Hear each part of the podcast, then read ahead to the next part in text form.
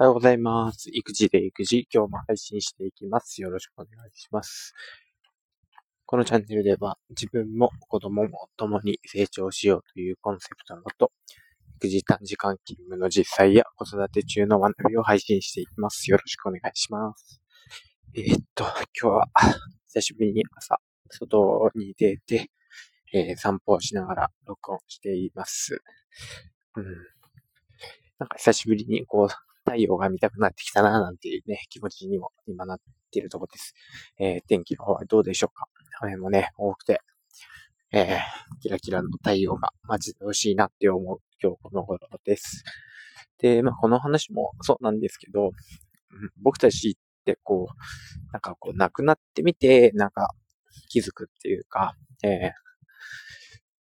キラキラの晴れの日、すごい暑かったね。あの、一週間前とか、本当にずっと暑かったじゃないですか。えー僕の住んでる山梨県とかも、えー毎日ですね、えー本当高温注意報とか熱中症アラートとか出てきて、えーっと、なかなかこう、なんだ、こう暑くて逆に外出れねえよみたいな日が続いてたわけで、まあそんな日が懐かしかったり、あの時は良かったななんてことも思うわけで、うん。で、昨日なんですけど、まあこの、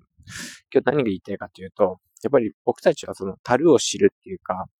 もっとこう、身近にあるものとか、えー十分足りてるってことに幸せを感じるべきなのかな、なんてことを思って、で昨日は、えー山梨県の、うんと、早川町っていう、あの、なんだか日本で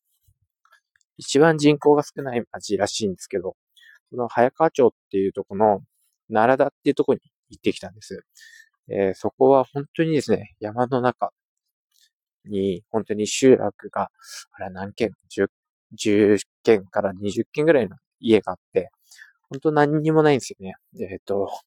あと見た感じあったのが、バス停と、あとなんだ、えっ、と、カフェ1軒と、温泉2つみたいなところで。で、早川っていうね、川が流れてて、そこにはダムがあって、えー、なんかでっかい発電所みたいなのがあったんですけど、まあそのぐらいですよ。本当にそのぐらいしかなくて、あと公民館ね、息子はそこの公民館で今日、あの、楽しそうに遊ばしてもらったんですけど、うん。なんだかね、何もないけど、そしてなんかこう、古民家で、えー、結構細い路地でってことで、うん。何もないって言っていいのかないろいろあるんだろうなって。うん。そこにはそこの良さがあったりとか、近くにね、コンビニやスーパーとかなかったりとか、小学校まで10キロ離れてたりとか、そんないろんな環境ではあるけど、でもそこの、そこに住んでる子供たちは、なんかめちゃめちゃ伸び伸びしてるし、元気だし、それでいってなんかこう、運動能力とかもすげえ高そうなんですよ。で、ガッツもあるし、うん。子供たちは伸び伸び育ってる。うん。で、大人たちは、なんかこう、のんびり過ごしてる感じで、うん。なんか、そういう生活もいいな、なんてことも思ったんですよね。でも、傍から見ると、その生活ってすごくいいようにも見えるけど、実際住んでみたら、毎日がそうだったらどうなんだろうって。ね。うん。なんかショッピングモールとか行きたいなとか、あ、ちょっとスーパー行ってこようかなとかって思ったりとか、電車乗りたいなとか、人に会いたいなとか、人混みに行きたいなとか、そんなことも思ったりするのかななんてことを思ったわけです。で、まあそういったね、暮らし置きの見せて、ね、見せてもらってっていうか、ちょっと、えー、お家にも伺ってみて、自分が思ったことは、今ある生活をもっともっとこう、大事にしてったりとか、今、十分もう足りてるってことを、僕たちはもっと意識するべきなのかな、なんてことを考えたわけです。うん。ね、あの、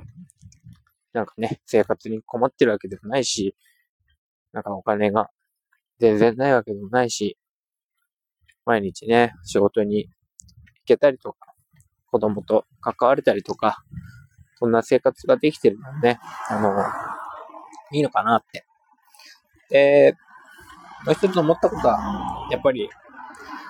この時間の大切さっていうか、こののんびりとした生活の良さかななんてことも思いました。うん。なんかこう、自分のしたいことができて、家族が幸せでいて、そうやって生きていけるっていうのが、最終的な結論として大事になってくるかなって、ね、考えるのは嫌ですけど、自分が死んだ時に、どういう人生だったらよかったかなって、うん。そう考えた時に、こう、やりたいことができたり、挑戦することを忘れなかったり、まあ、いろんな失敗とか、成功とかして、なんか楽しく、楽しい人生だったなって。うん。で、まあ子供たちから見ても、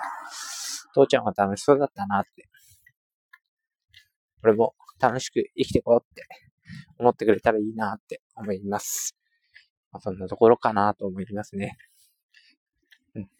で、まあ昨日、まあ、ちょっと別の話で嬉しい連絡が来て、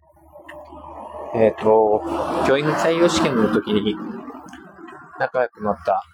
まあ同期に、結果として同期になれた友達がいて、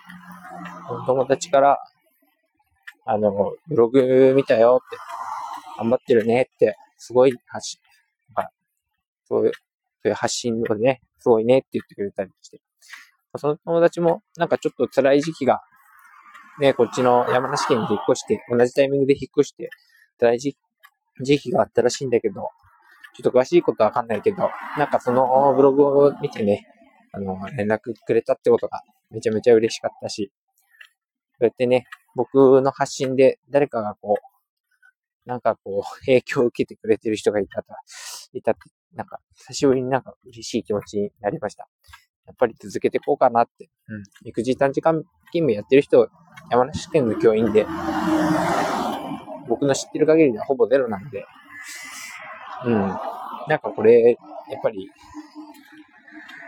みんなにこう、働き方と生活の仕方、なんかこう見つめ直すきっかけになったらいいななんて、やっぱ思いましたね。うん。なんか今日道歩いてると、やたら車通るんで、今日車の音めっちゃ入ってるかもしれないですけど、ごめんなさい。じゃあ今日このぐらいにしたいと思います。皆さんも、なんか近くにある幸せとか、えっ、ー、と、十分足りている生活、ちょっと見直してみてください。僕も今日一日、なんかその樽、樽を知るっていうかね、あの、自分の豊かさを気づく一日にしようかななんて思います。え聞いてくれてありがとうございました。えなんか、雨ですけど、楽しく行きましょう。僕は今から小雨ですけど、走ってきます。では、お先に失礼します。